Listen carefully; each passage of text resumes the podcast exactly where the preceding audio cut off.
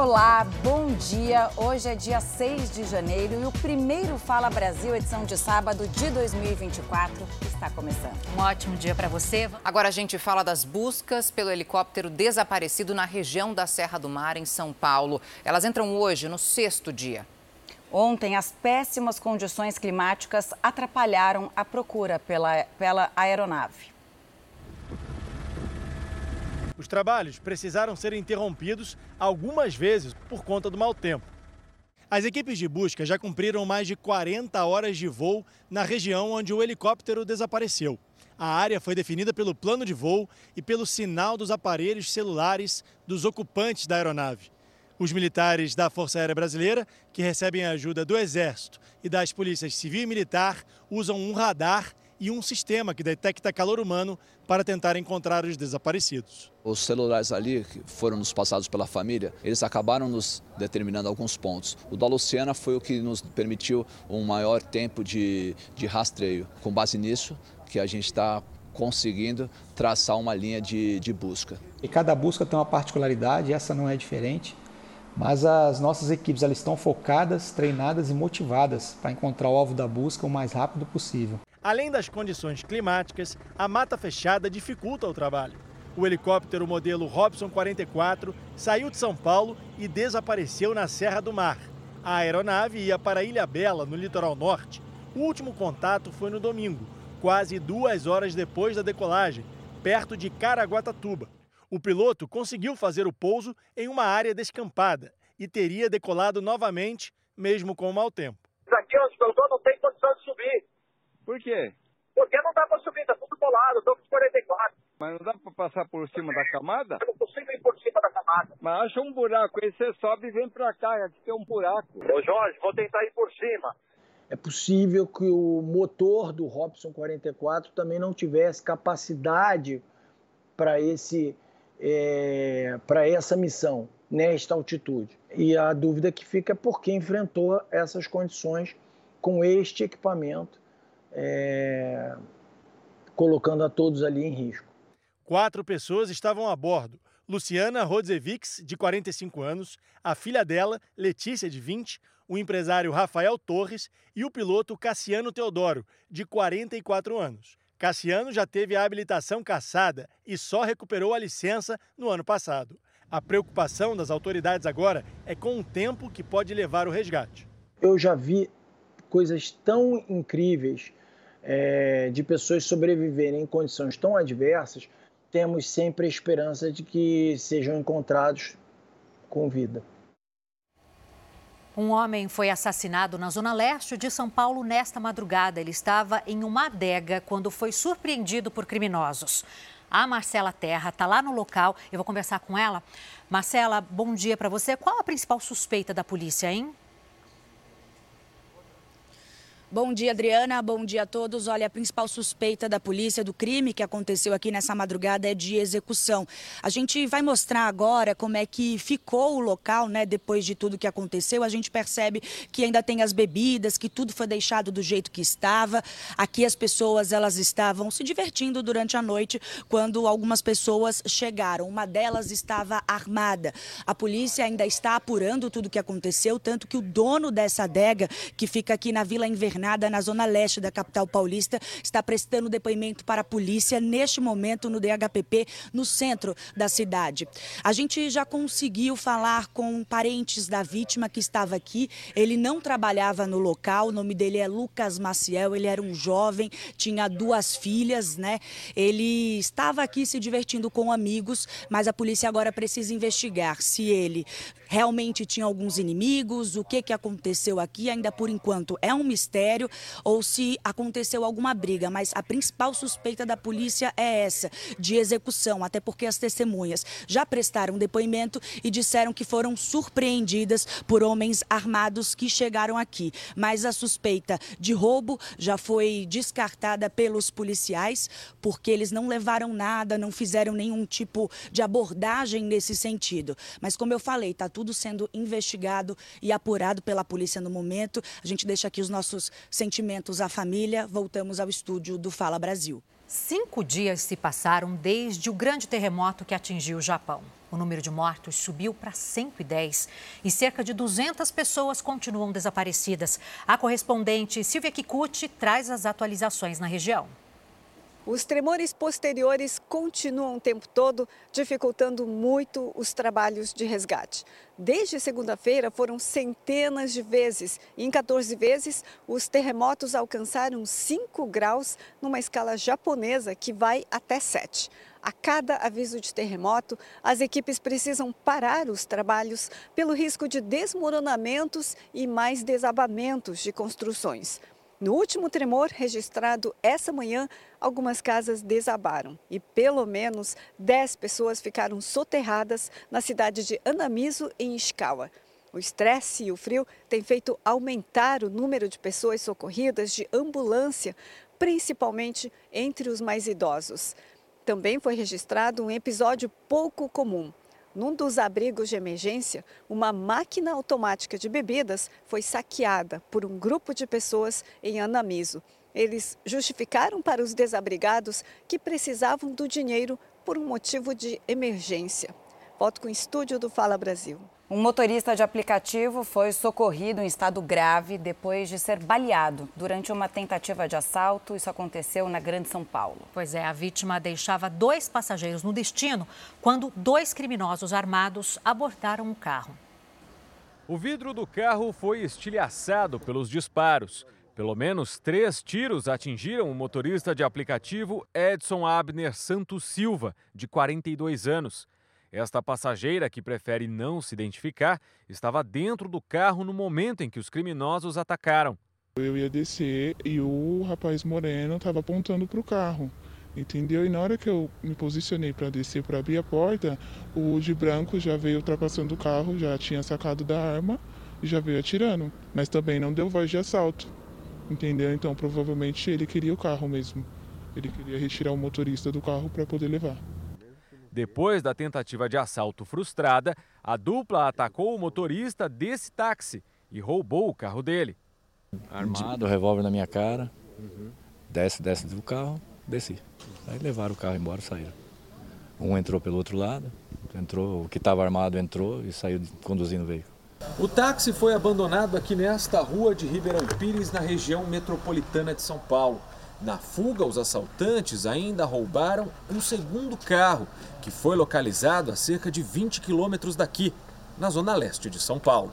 Enquanto os criminosos fugiam, Edson, mesmo ferido, dirigiu até este posto de combustíveis para pedir socorro. Na hora que a gente chegou no posto, estavam os frentistas lá, né? E o cara abastecendo o carro, eu desci já desesperada pedindo socorro, entendeu? E aí o cara veio, prestou socorro. É, a gente conseguiu passar ele para o banco do passageiro, o cara conseguiu dirigir o carro e a gente foi parar no primeiro hospital. Edson foi levado para este hospital de Mauá, na Grande São Paulo. O estado de saúde dele é considerado estável. A Polícia Civil investiga o caso e procura pelos criminosos que conseguiram fugir. A gente está vivendo num país aí muito impune e a bandidagem está aí solta e aprontando cada vez mais, né? E a gente que trabalha aí para sobreviver, está à mercê dessa bandidagem. Né? Todo mundo conhece alguém né, que tem uma vaidade descontrolada e admiração própria excessiva. A personalidade da pessoa narcisista, é assim que a, que a pessoa é denominada, é um risco para a convivência. Pois é, se você conhece alguém assim, portanto, fique atento para não se tornar uma vítima. É o que explica o psiquiatra Isaac Efraim no quadro Mistérios da Mente Humana.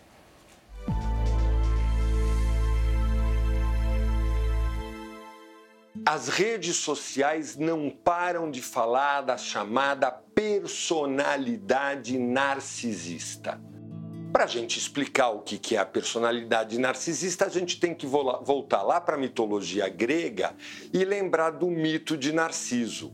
O mito de Narciso é daquele semideus que olha a sua imagem num lago plácido, contempla e de se achar tão bonito, tão belo, ele paralisa, e vira uma flor. Esse é o mito de Narciso. Quem é o narcisista?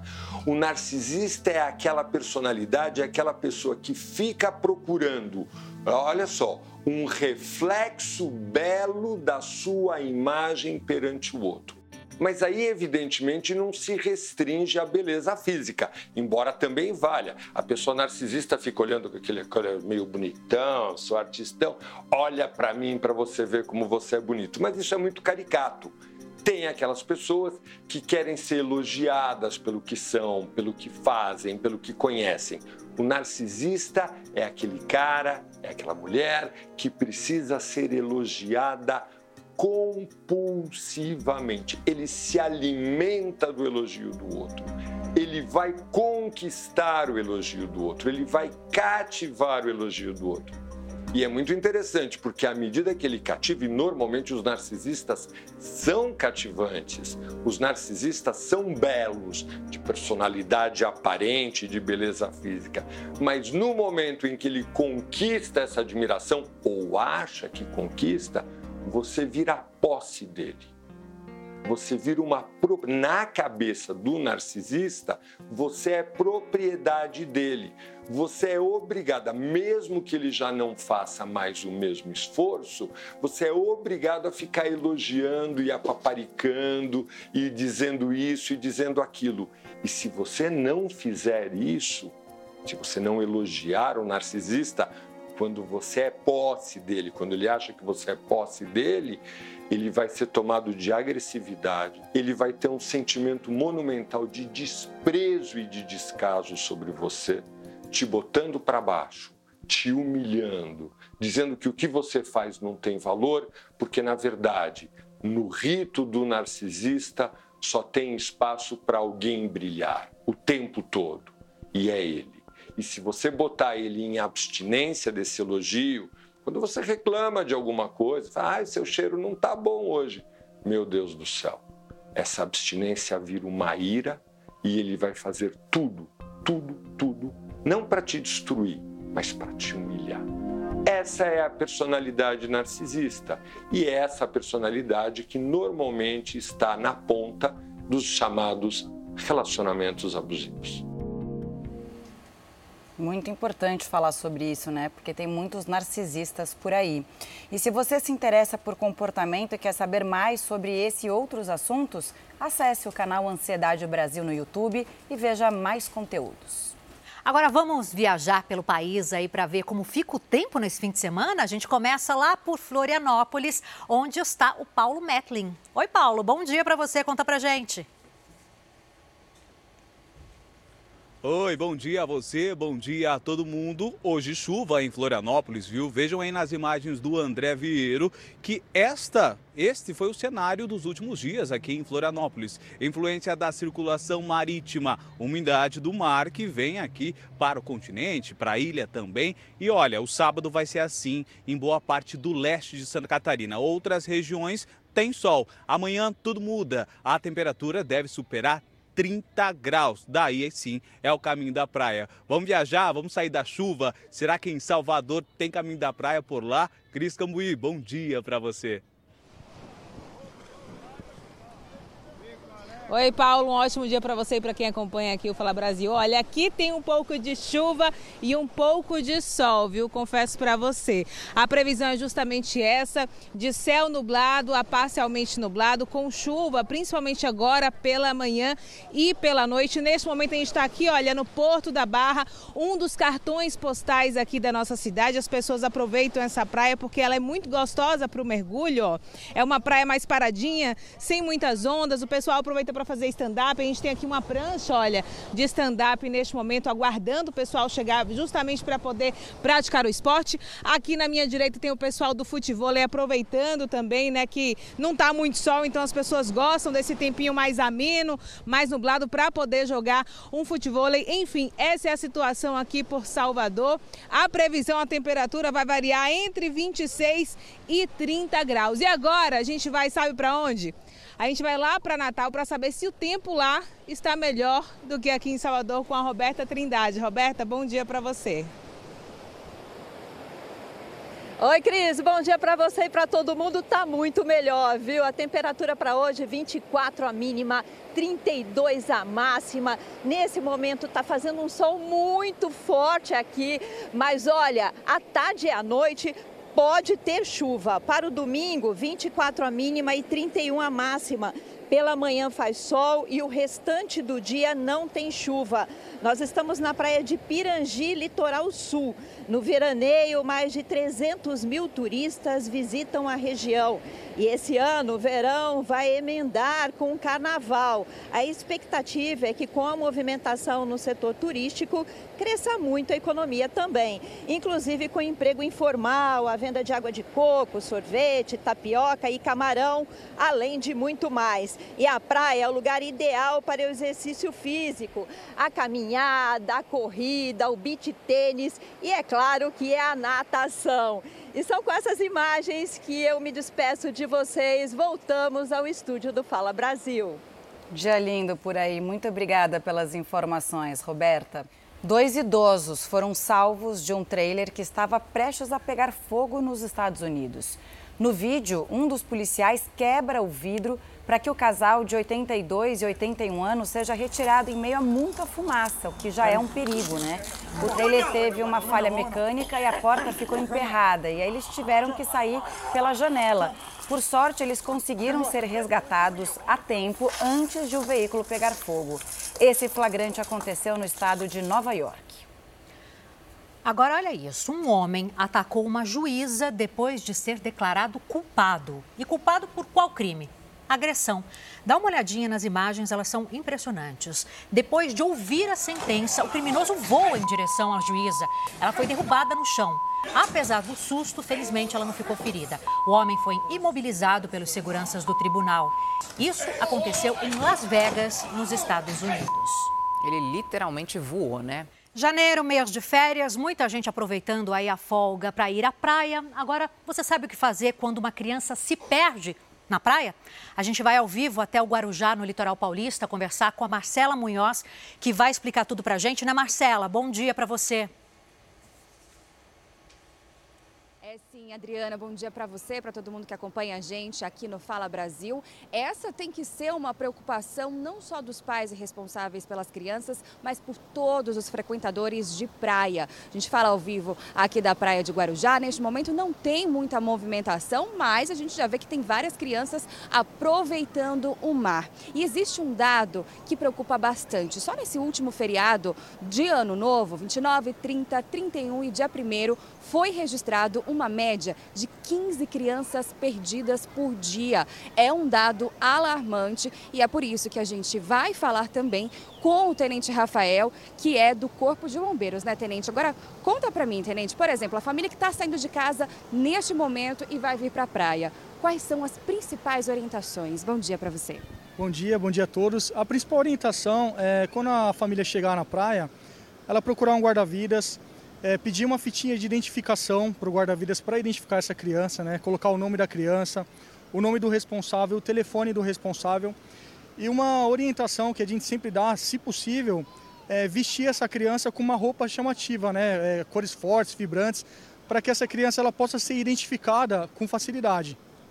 Certo, até porque a gente estava reparando aqui, a gente chama a atenção para o pessoal de casa, que tem muitas crianças com biquíni, com sunga também, que é o mais comum da gente encontrar nesse tipo de ambiente. No entanto, existem aquelas camisetas de proteção que elas, apesar de chamarem já a atenção por si só, tem também aquelas que, que têm uma cor bastante chamativa, como a roupa do Corpo de Bombeiros, né, Tenente? Exatamente, essas cores chamativas, elas facilitam na identificação da criança, né? Então o que, que a gente sempre fala? É, tá com a criança na praia, é, fica de olho na criança, né? A diversão acaba sendo voltada para as crianças, né? O adulto responsável, ele não consegue se divertir com uma frequência tão alta se, se ele está com uma criança, né? Então a atenção toda tem que ficar voltada para a criança. A criança sempre perto e ele sempre de olho na criança. Agora, a Camila tem uma pergunta, tem uma dúvida? Pode fazer. Tenho sim, Marcela. É o seguinte, a gente vai mostrar aqui o caso de um menino de seis anos no Rio de Janeiro que desapareceu. Ele estava brincando ali perto da barraca do pai. Daqui a pouco a gente traz as novidades desse caso, mas eu queria saber que o, a atenção não é só para a criança que está à beira da praia, né, com a relação com a água. Também a, a, os pais devem ficar atentos e de olho nas crianças na faixa de areia, porque muitas crianças ficam perdidas mesmo, né, se perdem e depois é um trauma para a criança.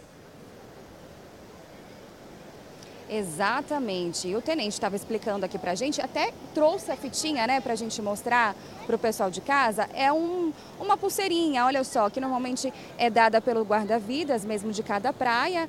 Você coloca o nome da criança embaixo, o nome do responsável e também o telefone. Isso ajuda demais na identificação. Mas agora voltando à pergunta da Camila, é preciso ficar atento, né, nas crianças, não só as crianças que estão perto da água, mas também as crianças que estão brincando, como essas daqui ao lado, Exatamente. né, Tenente? A gente, é, quando a praia está lotada, a gente tem que estar sempre de olho nas crianças, porque é muito fácil você perder uma criança, né? E a criança, ela não tem um referencial ela não tem um ponto fixo que ela vai encontrar o adulto. Quando a criança se perde, ela sai andando indiscriminadamente, achando que vai encontrar o adulto, o que faz que ela se perca cada vez mais. Dentro do mar, aqui no raso, próximo do, da, da, água no umbigo, tem os perigos, né? Às vezes a criança ela tá com uma pranchinha, ela tá com uma boia, né? Um equipamento que dá uma falsa sensação de segurança, que às vezes ela tá com esse equipamento, ela acaba sendo arrastada e entra num processo de afogamento. Então, é, a atenção tem que ser tanto para a criança que está na água, como para a criança que está aqui na faixa de areia, porque para ela se perder com a praia lotada é muito fácil. É porque tem muita gente, né? E como você bem explicou para a gente, ela não tem essa referência, como a gente fala, ah, estamos em frente ao prédio verde. A criança não tem essa mesma referência. Adriana também quer fazer uma pergunta? Eu quero sim, Marcelo, e tem a ver exatamente com esse comentário que você fez. É, como o tenente bem disse, o ideal, é claro, é que os pais permaneçam sempre perto dos seus filhos. Mas às vezes acontece ali uma distração, a criança é, acaba saindo de perto da família. É importante orientar a criança. Mesmo as crianças, bom, crianças muito pequenininhas dificilmente vão ficar longe dos pais, mas aquelas um pouquinho maiores, assim, com 5, 6 anos, eu acredito que elas sim consigam se localizar se os pais é, combinarem com ela algum ponto de encontro. O que o tenente fala a respeito desse assunto e também, de repente, sobre onde permanecer na praia? O ideal é que os pais que estão com criança fiquem mais próximos da água, de repente montam o guarda guarda-sol ali pertinho da água, porque daí tá sempre de olho, tá perto, não tem chance de outra pessoa aparecer no lugar. E, e também justamente essa orientação de localização, onde se encontrar no caso de se perder. Tá legal. E ela também perguntou em relação a onde encontrar essa criança, né? De que forma a gente orienta essa criança? Você vai até um posto, pede ajuda ou não? Procura um lugar combinado entre a gente quando isso acontece? Quando uma criança ela se perde na praia, é, qual que é a orientação?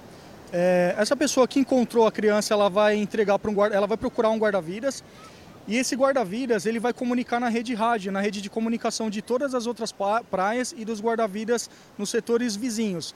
Então vai passar todas as características da criança, a idade aproximada, o nome, é, qual roupa que a criança está vestindo, para que essa criança ela seja localizada com mais facilidade. Né?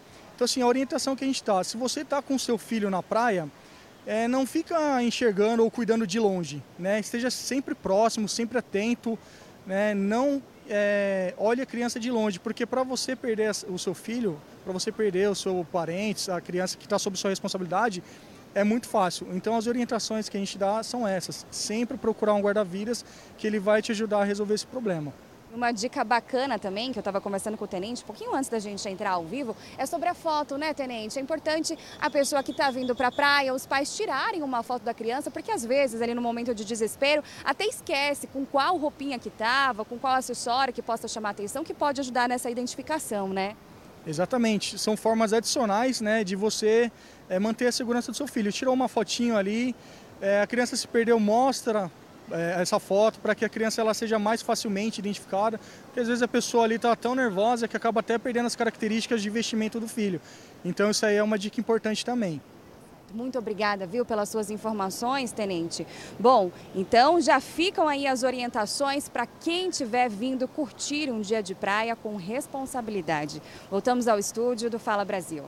Bom, e foram retomadas agora pela manhã as buscas pelo helicóptero que desapareceu durante um voo no litoral norte de São Paulo. Nosso helicóptero flagrou agora há pouco dois helicópteros Águia na região de Mogi das Cruzes. Essas imagens que a gente acompanha são ao vivo, feitas pelo comandante Renato e o nosso cinegrafista Adriano, que estão a bordo do helicóptero da Record e flagram neste momento é, o, o, helicóptero Águia da Polícia Militar, pelo menos dois, fazendo uma varredura nessa região de Mogi das Cruzes. Só lembrando aqui o que aconteceu. No dia 31 de dezembro, quatro pessoas saíram do Campo de Marte, na zona norte da capital paulista, em direção à Ilha Bela, litoral norte de São Paulo.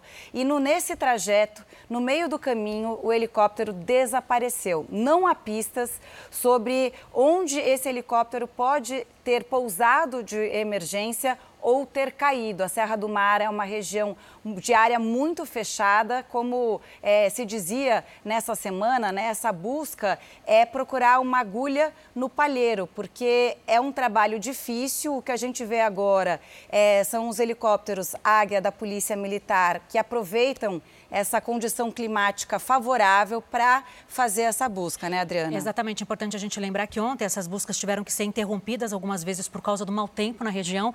E essas buscas acontecem ali na região da rodovia dos Tamoios, porque o sinal do celular de uma das vítimas constou a localização exatamente ali é onde os helicópteros estão concentrados aí para fazer essas buscas. Também lembrando que a área que foi delimitada aí para fazer as buscas é de cerca de 5 mil quilômetros, engloba aí cerca de seis cidades, né? Caraguatatuba, Natividade da Serra, Redenção da Serra, São Luís do Paraitinga, Salesópolis e Paraibuna. Lembrando, reforçando então que esse helicóptero está desaparecido há seis dias com quatro ocupantes dentro, como a Camila bem falou. Ainda a gente torce, né, para que essas pessoas sejam encontradas com vida. Esse é o esforço agora da Força Aérea e também da Polícia Militar, que, como a gente disse, agora retomaram as buscas por pistas desse helicóptero. A gente vai ao vivo a São José dos Campos, onde o Leandro Vaz acompanha as buscas, né, Leandro? Bom dia para você. Qual é a estratégia adotada hoje, já que nesses últimos dias, como a Adriana disse, o mau tempo atrapalhou demais Bom dia, Camila. Bom dia a todo mundo que está acompanhando o Fala Brasil. A gente está aqui ao vivo nesse momento no Aeroporto Internacional de São José dos Campos. Nas imagens do Eduardo Monteiro também a gente vê aqui a movimentação. O avião da FAB partiu hoje de manhã já para fazer mais buscas na Serra do Mar. Só que esse trabalho permanece o mesmo que já vinha sendo feito. Dentro desse raio, os aviões estão fazendo as varreduras por terra. Também existe um trabalho sendo realizado de colher relatos de testemunhas que que teriam inclusive avistado ou ouvido um helicóptero naquela data. Isso tudo para ajudar no planejamento de voo das aeronaves. Uma aeronave decolou ontem de Taubaté para apoiar nas buscas da Força Aérea Brasileira. Essas buscas, inclusive, acontecem aqui na região do Vale do Paraíba e também o litoral norte. Lembrando que esse helicóptero desapareceu no último domingo, 31 de dezembro, último dia do ano é, essa família, mãe, filha, um amigo e também o piloto que estavam a bordo desse helicóptero partiram do campo de Marte, estavam seguindo direto para Ilha Bela e ele desapareceu no meio da tarde do último domingo, no dia 31 de dezembro. Eu volto ao estúdio do Fala Brasil. Obrigada ao Leandro Vaz, ao repórter cinematográfico Eduardo Monteiro. A gente segue, claro, acompanhando esse caso cercado de mistérios. Um idoso morreu após cair em um buraco de 40 metros que ele próprio escavou dentro de casa. O homem esperava encontrar ouro lá embaixo, mas acabou sofrendo um acidente durante a procura. O buraco tem 40 metros de profundidade o equivalente a um prédio de 10 andares. A escavação teria começado há alguns meses pelo próprio morador. João Pimenta da Silva, de 71 anos, esperava encontrar ouro no local. O senhor João morava sozinho nesta casa e, segundo os vizinhos, começou a escavação lá dentro após ter uma visão de que embaixo da casa dele havia ouro.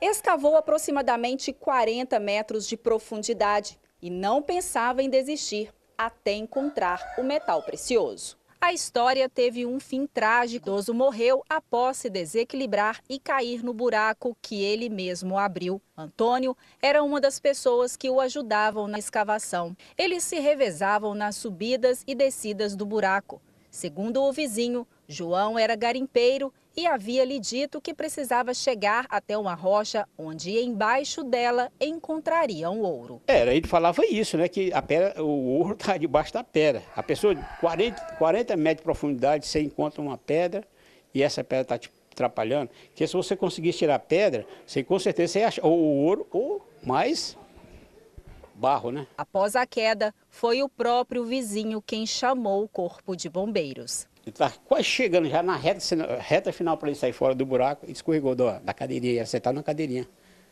Aí minha que desceu foi. Eu saí daqui igual um doido. Militares, por meio de cordas e escoramentos, desceram até a vítima para acessá-la.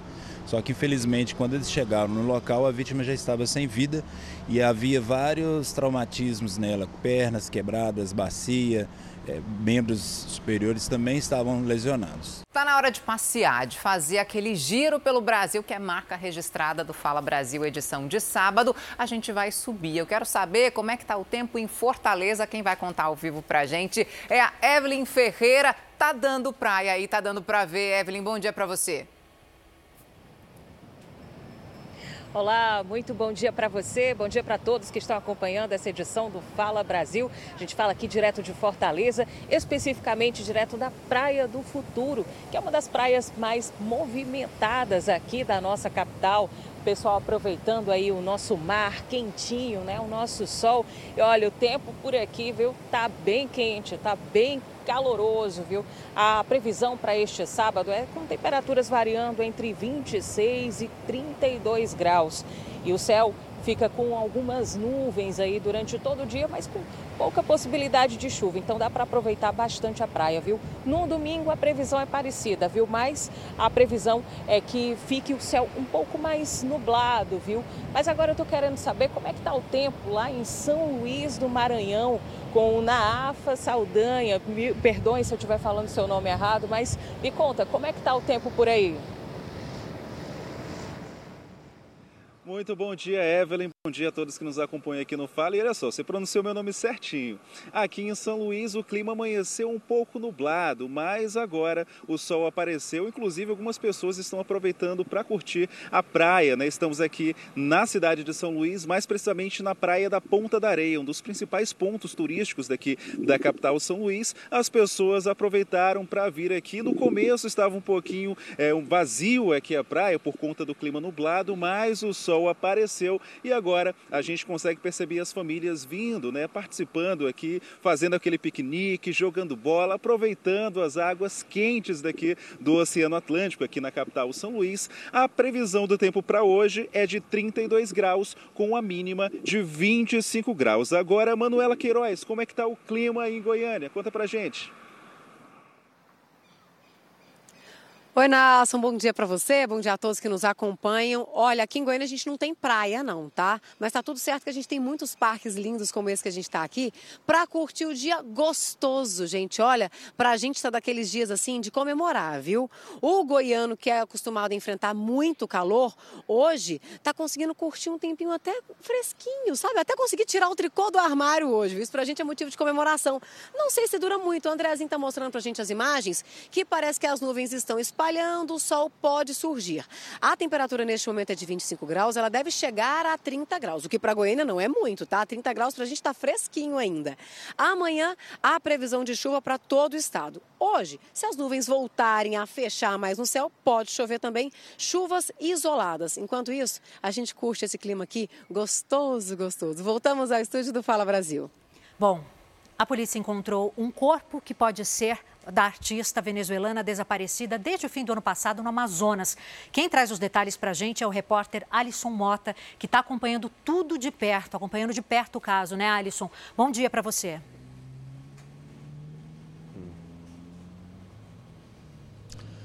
Bom dia para você, Adriana. Bom dia para todo mundo que está acompanhando o Fala Brasil neste sábado. A Secretaria de Segurança Pública do Amazonas confirmou o encontro de um corpo em uma região de mata lá em Presidente Figueiredo, município do interior aqui do Amazonas. Esse corpo pode sim ser da artista circense venezuelana Julieta Hernández Martínez, que estava desaparecida desde o dia 23 de dezembro do ano passado. Julieta é cicloviajante, costuma percorrer vários vários estados do Brasil de bicicleta e estava indo para o município de Rorainópolis, que fica em Roraima. De lá, ela retornaria para a Venezuela, de acordo com informações da Secretaria de Segurança Pública do Amazonas. Além desse corpo, a polícia também prendeu um casal que pode ter participado do crime, mas não deu detalhes sobre a participação e também sobre quem são essas pessoas, quem é esse homem e quem é essa mulher. Perto do local onde o corpo foi encontrado, a polícia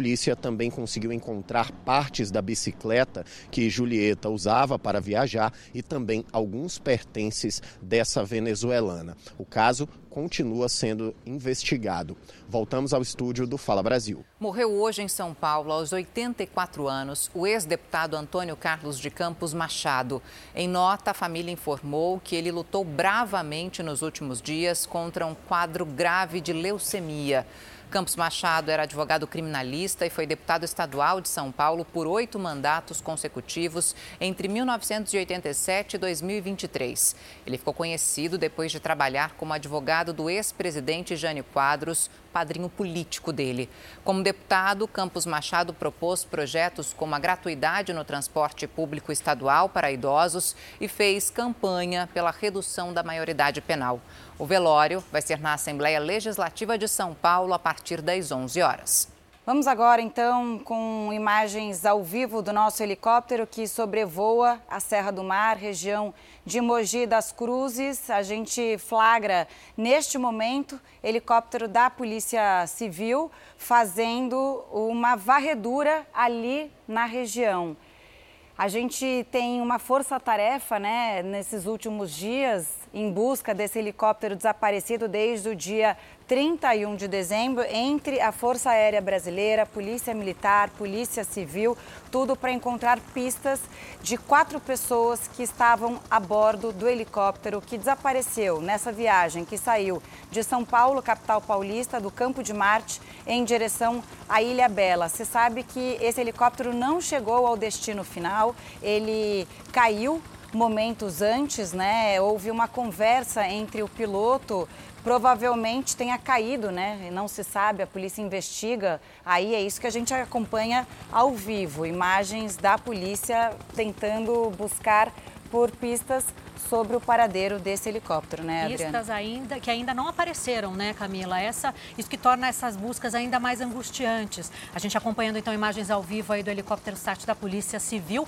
e mais cedo nós mostramos aqui no Fala Brasil também ao vivo imagens de helicópteros da Polícia Militar fazendo é, as buscas também ali na região da rodovia dos Tamoios, porque o celular de uma das pessoas que estavam dentro desse helicóptero teria constado ali o sinal, a localização ali na rodovia dos Tamoias. A gente volta a falar desse assunto ainda nessa edição do Fala Brasil. Vamos seguir ainda com, essa, com novas informações aqui sobre essa busca, né? Essa, são duas aeronaves da Polícia Militar também que fazem buscas agora pela manhã pelo helicóptero que desapareceu em São Paulo. Quatro pessoas estavam a bordo. O piloto, um amigo, Rafael, que convidou a mãe da Letícia e, e, e, a Luciana de 45 anos. E a Luciana de 45 anos. Ainda não se sabe. Essa imagem que a gente mostra agora foi o momento da decolagem, né? A tela tem uma taça ali, comemora essa viagem. Era uma viagem que foi feita na véspera do ano novo. Eles e iam uma fazer. expectativa para passar o Réveillon em Ilha Bela, né, Camila? Exatamente. Eles iam fazer um bate-volta, né, Natália? Também. Exatamente. É, e você conhece bem essa região ali da, de São José dos Campos, onde concentram também. É, é, todas as investigações sobre esse desaparecimento do helicóptero. Inclusive, hoje a gente conversou mais cedo com o Leandro Vaz, direto de São José dos Campos. A gente está vendo imagens aí. As buscas estão sendo feitas pela Polícia Militar e também pela Força Aérea Brasileira, também pelo Exército Brasileiro, com apoio dos helicópteros do Comando de Aviação do Exército. Um trabalho minucioso, não há notícias, não há pistas, muitos mistérios em torno dessa situação. De fato, a gente viu ali as imagens, né? É lamentável ver eles comemorando, indo para Ilha Bela para passar o Réveillon e até agora sem sinais, sem notícias dessas quatro pessoas e as buscas seguem. Obviamente a gente vai seguir acompanhando e trazendo as informações assim que tivermos uma novidade. E, gente, essa imagem, né, é a imagem do dia que aconteceu o desaparecimento do helicóptero, né? Muitas nuvens no céu. Agora, para saber detalhes sobre o sexto dia de buscas pelo helicóptero, é, que desapareceu em São Paulo, a gente conversa com o diretor de comunicação da Defesa Civil, capitão Roberto Farina, sempre ajudando a gente a entender o que está sendo feito, né, capitão? Bom dia para você. É, o que, que acontece nesse sexto dia de busca, né? Nesses últimos dias, é, a previsão do tempo não ajudou muito, as más condições climáticas atrapalharam ali na visualização. Há alguma pista, há alguma novidade hoje, capitão? Bom dia. É, esse, essas buscas estão sendo realizadas sob a coordenação do Salvaero, que é o Centro de Coordenação de Salvamentos Aeronáuticos da Força Aérea, em conjunto né, com o Comando de Aviação da Polícia Militar. Nós vemos agora também o helicóptero da Polícia Civil compondo essas buscas, também uh, um helicóptero da, do Exército Brasileiro, do Comando de Aviação do Exército Brasileiro. É, esses, esses, helicópteros, perdão, eles têm como objetivo ampliar uh, o espaço né, para que eles possam fazer essa busca minuciosa e também ter mais tempo de voo. Então, aumenta o tempo de sobrevoo, porque são mais aeronaves, uh, e eles conseguem uh, buscar mais espaços uh, com o objetivo de tentar localizar alguns, algum vestígio, algum sinal de que o helicóptero ele tenha caído ou até tenha pousado, viu? Né? A expectativa é de que essas pessoas sejam encontradas com vida sempre, né? Agora, o que a gente falava é que essa busca, capitão, é procurar uma agulha na, no palheiro, no né? palheiro porque é, é uma região de floresta muito densa e, por enquanto, nada se confirmou, né? Teve, nesses últimos dias, um corpo que foi encontrado numa represa, mas essa hipótese já foi descartada, que tem a ligação com o desaparecimento desse helicóptero e também é, imagens feitas, a gente mostrou com exclusividade no Fala Brasil, imagens feitas também de um fogo na mata, captadas por um frequentador de uma praia de Caraguatatuba. Qual é a pista que se tem até este momento, uma pista concreta? Há isso ou não?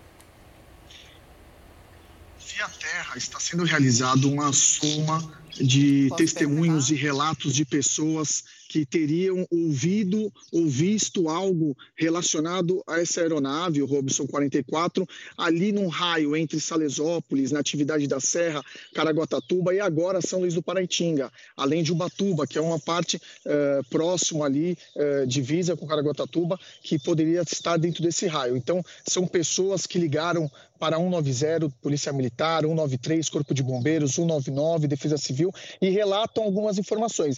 Então, nesse, nesse conjunto de dados que vão sendo passados, tanto para a Força Aérea Brasileira quanto para o Comando de Aviação da Polícia Militar, é montado o planejamento de voo, porque nós sabemos que essa, esse espaço né, de mais de 5 mil quilômetros é, que foi traçado com possibilidades de queda ou de encontro dessa aeronave, ele precisa de um. De, de uma rota, uma possível rota, para que os, os, pilotos, seja do Águia ou seja do, das outras aeronaves, eles possam é, tentar visualizar algo na mata fechada. Nós temos algumas dificuldades que enfrentamos, como, por exemplo, o, o mau tempo ali na Serra do Mar. É, nós estamos com nebulosidade desde o começo da semana, desde o dia 31, né, nós tínhamos essa nebulosidade já uh, na região, alguns momentos chove ali na região também, isso dificulta o trabalho uh, do, tra do, voo rasante, por exemplo, do Águia.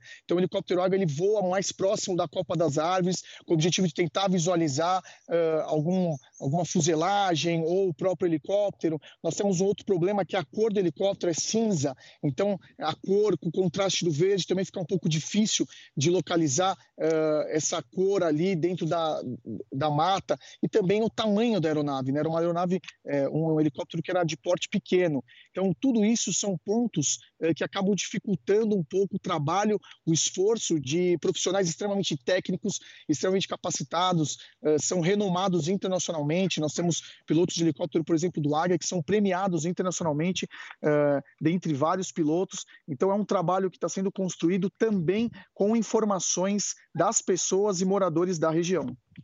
Imagino quanto isso é importante, né? Já que a busca é tão difícil nesse momento. Capitão, o senhor falava do mau tempo, inclusive ontem as buscas tiveram que ser suspensas justamente por isso.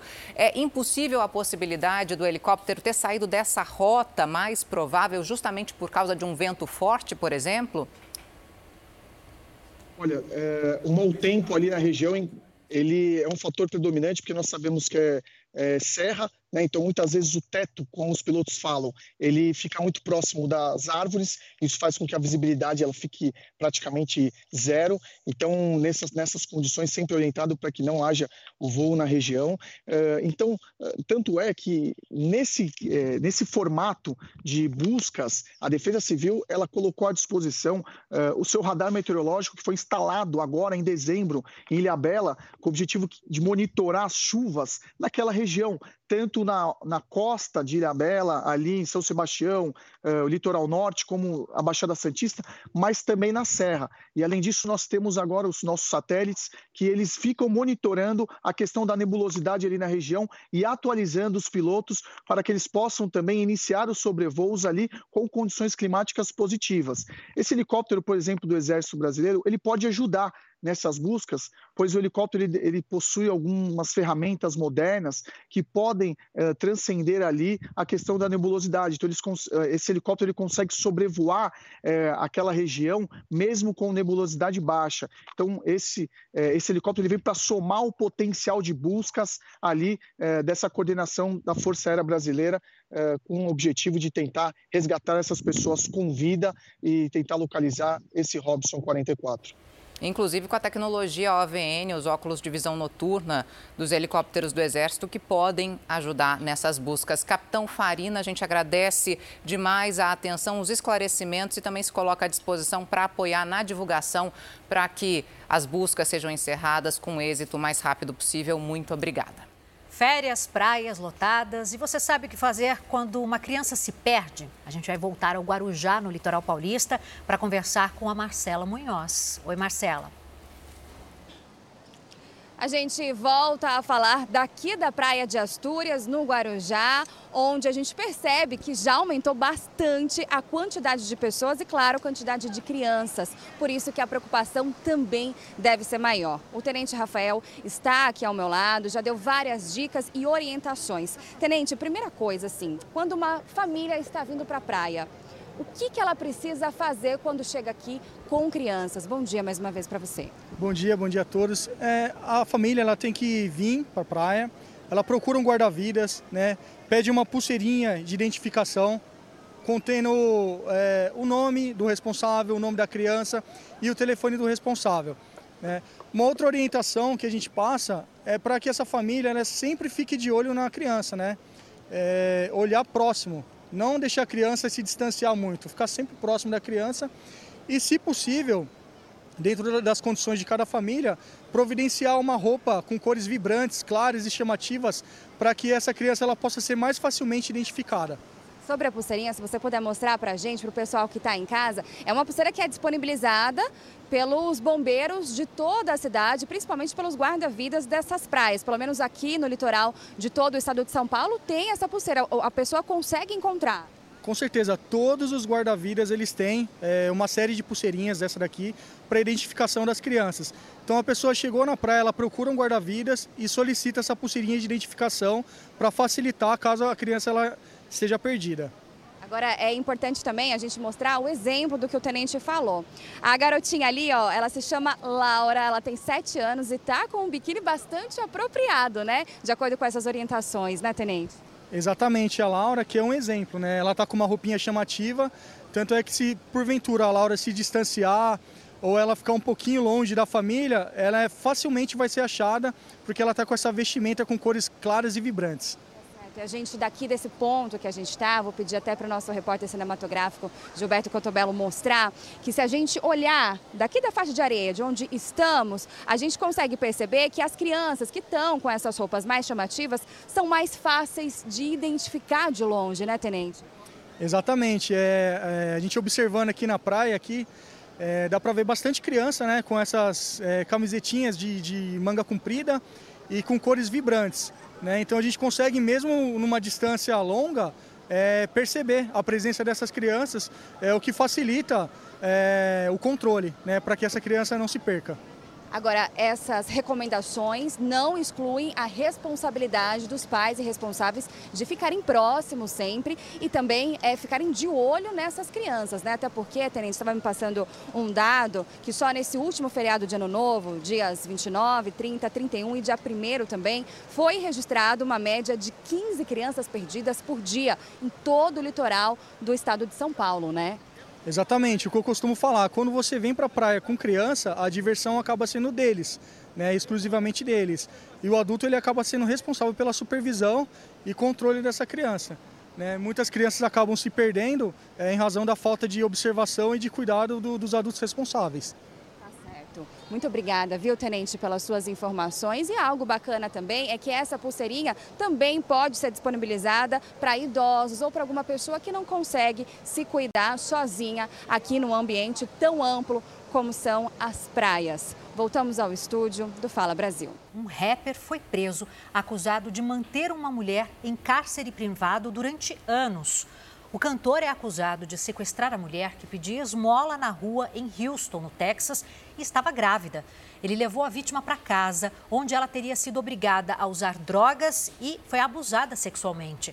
Os vizinhos chamaram a polícia várias vezes, mas a mulher nunca foi resgatada, até que ela mesma conseguiu pedir ajuda. O sequestrador foi preso em um motel.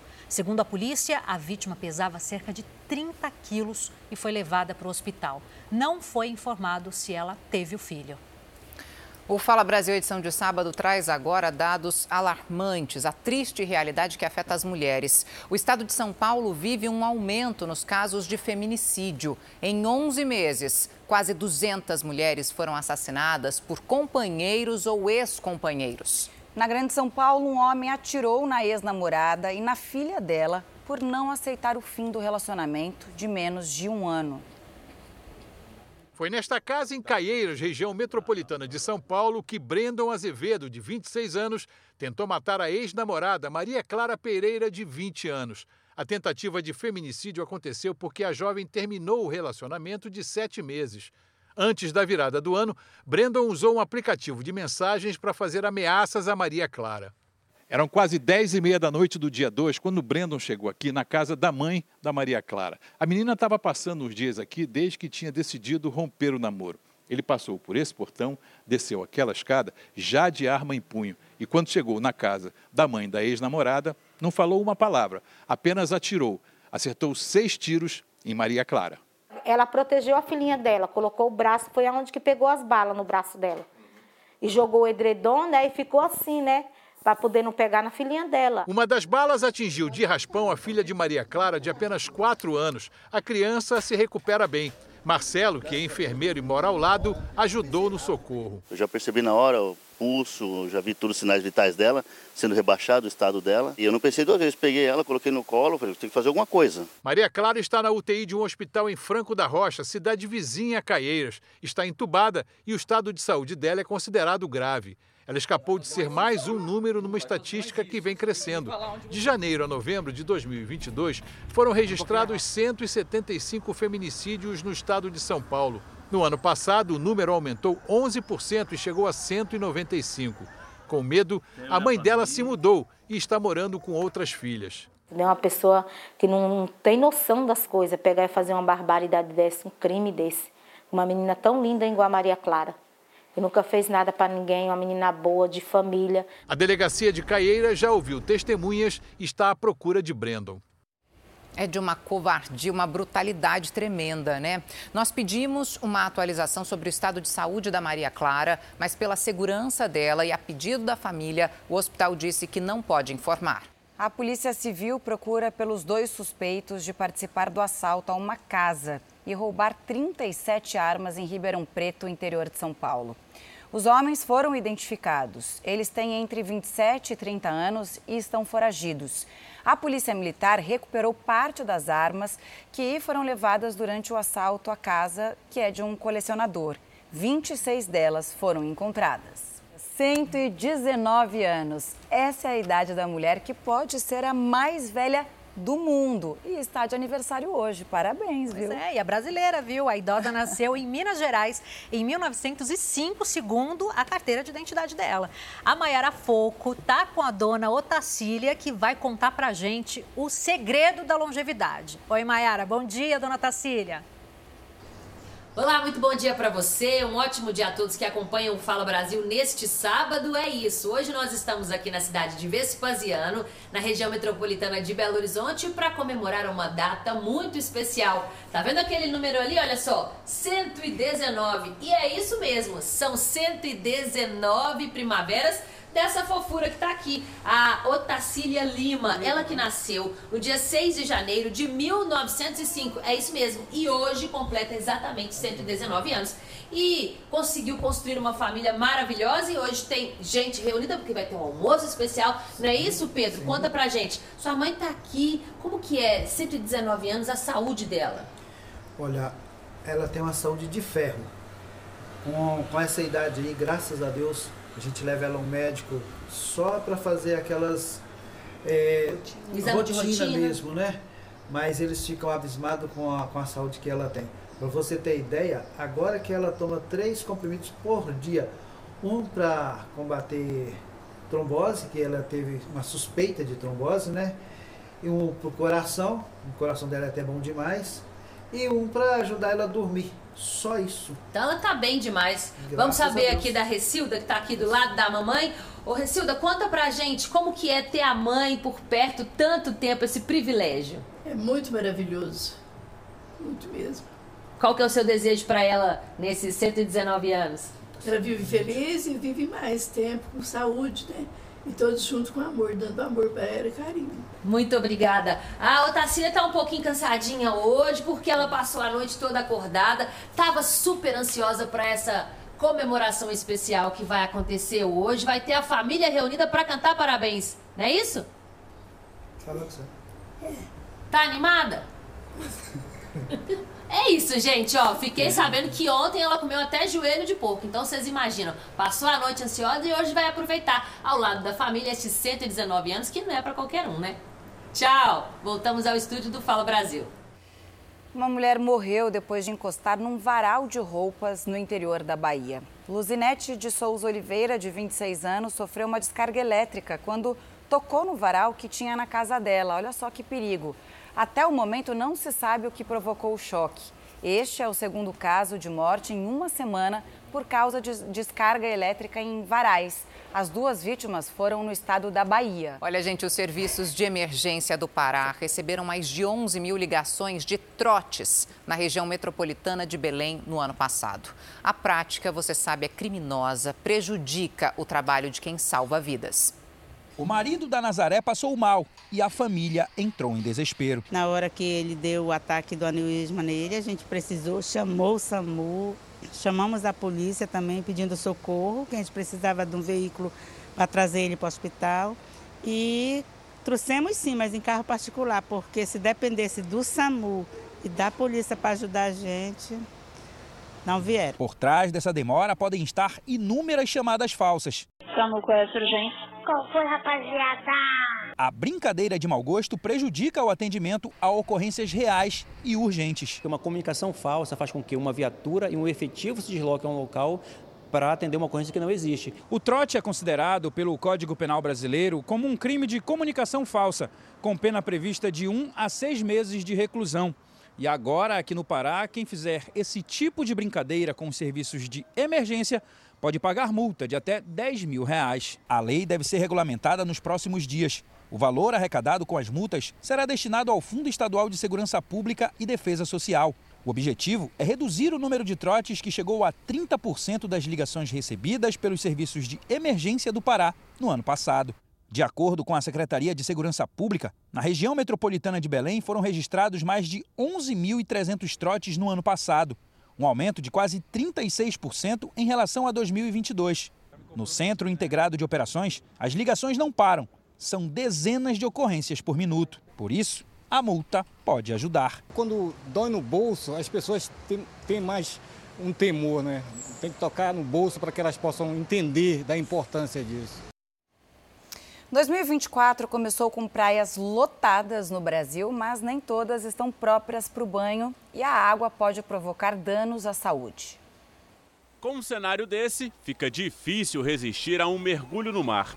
Apesar da beleza, a praia do Farol da Barra, uma das mais populares de Salvador, foi considerada imprópria para banho, assim como outras 12 praias da capital baiana. Se eu soubesse, nem, nem aqui tinha vindo. Você acha que falta uma placa, falta aviso? Falta aviso, lógico, falta aviso. Muitos banhistas parecem não se importar com a contaminação da água. Eu cheguei em casa tomar um banho. e aí passa. Na cidade do Rio de Janeiro, cinco praias estão impróprias para banho. Em Natal, são seis. No Recife, dez. E em Fortaleza, o número chega a 16. Em todo o país são mais de 7 mil quilômetros de praias. Segundo especialistas, a contaminação acontece principalmente pelo esgoto lançado sem tratamento no mar.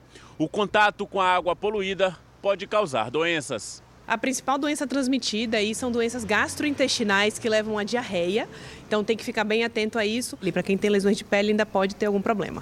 No litoral de São Paulo, muita gente já está acostumada a checar a qualidade da água do mar antes de escolher em qual praia ir. Se a bandeira tá vermelha numa praia que você quer ir, você vai? Não, aí não, né? Não vamos né, criar um sinalzinho de alerta ali, só não ir. No estado de São Paulo, há quase 60 anos, a condição de banho nas praias é testada. Hoje existem 175 pontos de monitoramento. Uma vez por semana, técnicos percorrem 250 quilômetros de praias e coletam amostras do mar, a uma profundidade de cerca de um metro. As amostras coletadas nas praias vêm para laboratórios como esse. Esse aqui fica em Cubatão, na Baixada Santista. Aqui a água do mar é filtrada. O que fica no filtro vai para uma estufa junto com um substrato, que é uma espécie de alimento para micro-organismos. Só depois de 24 horas é que os biólogos fazem uma contagem desses pontinhos azuis. Cada pontinho desse é uma colônia de bactérias. Os enterococos, eles são bactérias, né, como todos os coliformes fecais, eles moram no nosso intestino. Então, se ele aparece na água do mar, ele provavelmente chegou até lá através da, do esgoto, nos canais, né? E vão para o mar sem um tratamento devido. Mas não é apenas uma contagem de bactérias que define se a praia está ou não adequada para banho. São feitas cinco análises consecutivas. Dessas cinco leituras, mais de 80% tem que estar em condição abaixo de 100 unidades formadoras de colônias por 100 ml. Essa semana, por exemplo, 88% das praias paulistas estão com a água limpa. Um índice que deixa os banhistas tranquilos para curtir o mar. O mar tá gostoso, a água tá limpinha, hoje tá bom. Importante ficar ligado na sinalização lá das praias. Agora o assunto é delicioso. São Paulo é a cidade que mais consome pizza no Brasil e no mundo, Dri, só perde para Nova York. Eu amo. Eu também e acredito nesse dado, viu? Nossa equipe foi às ruas saber qual será o sabor preferido do paulistano.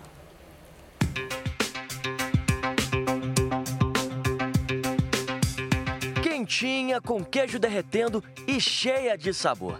Quem é que resiste a uma generosa fatia de pizza, né? Difícil mesmo é comer uma só. Nossa, toda semana. Toda semana não pode faltar, uma pizza é bom assim para comer. Na mesa do paulistano, ela é presença confirmada. A capital paulista ocupa a segunda colocação no ranking mundial de consumo de pizza, perde apenas para Nova York, nos Estados Unidos. Por dia, mais de 870 mil unidades são produzidas, uma média de 604 por minuto. Haja massa, hein? Rápido e prático. Ligou, pediu. Ligou, pediu, chegou. Tem uma pizzaria em cada esquina.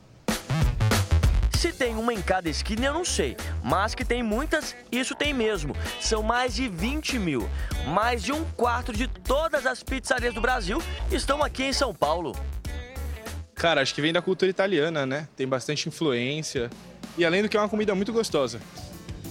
Mas qual será o sabor de pizza preferido dos paulistanos, hein? Ah, calabresa, marguerita, mussarela, por aí. Frango com catupiry. O meu é calabresa. Para alguns, o importante é ter muito queijo. Qual é o sabor que você mais gosta? É, cinco queijos. Cinco queijos? É, é nem quatro, né? Cinco? É cinco, que é quanto mais queijo, melhor. Aqui em São Paulo não tem dia nem hora para se comer pizza. Inclusive, nós estamos aqui em Pinheiros, uma das regiões mais movimentadas da cidade, e a gente veio conhecer essa pizzaria que funciona 24 horas. A gente veio saber qual realmente é o sabor que mais sai e qual é o segredo para uma boa pizza. Bora conhecer? Bora que eu tô com fome, viu?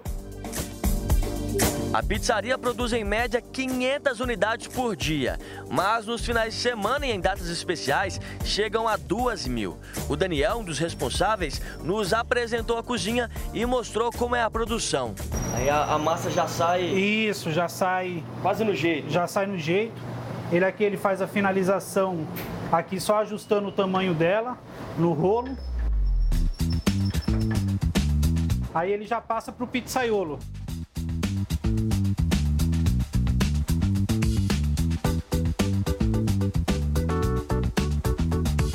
Olha ela aí, três minutos depois sai do forno quentinha com queijo borbulhando.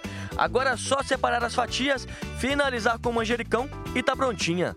Agora a pergunta que não quer calar. Qual que é a pizza preferida do paulistano? Qual que é que mais sai aqui?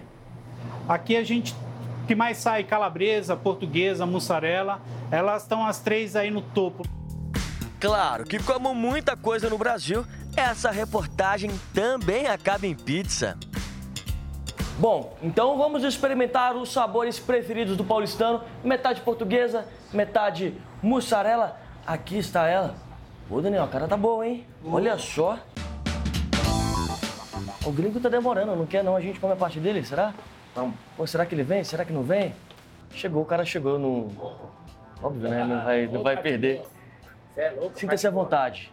Vamos lá. Por favor.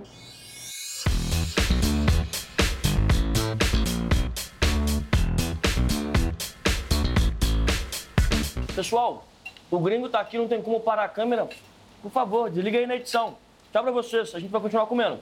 Até mais. Dá tchau, Bosch. É isso aí.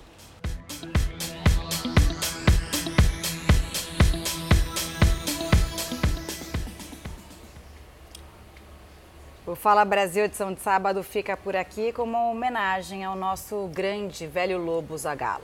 Mais notícias ao vivo da sua cidade ou região, a uma da tarde. Você fica agora com The Love School. Um ótimo dia para você.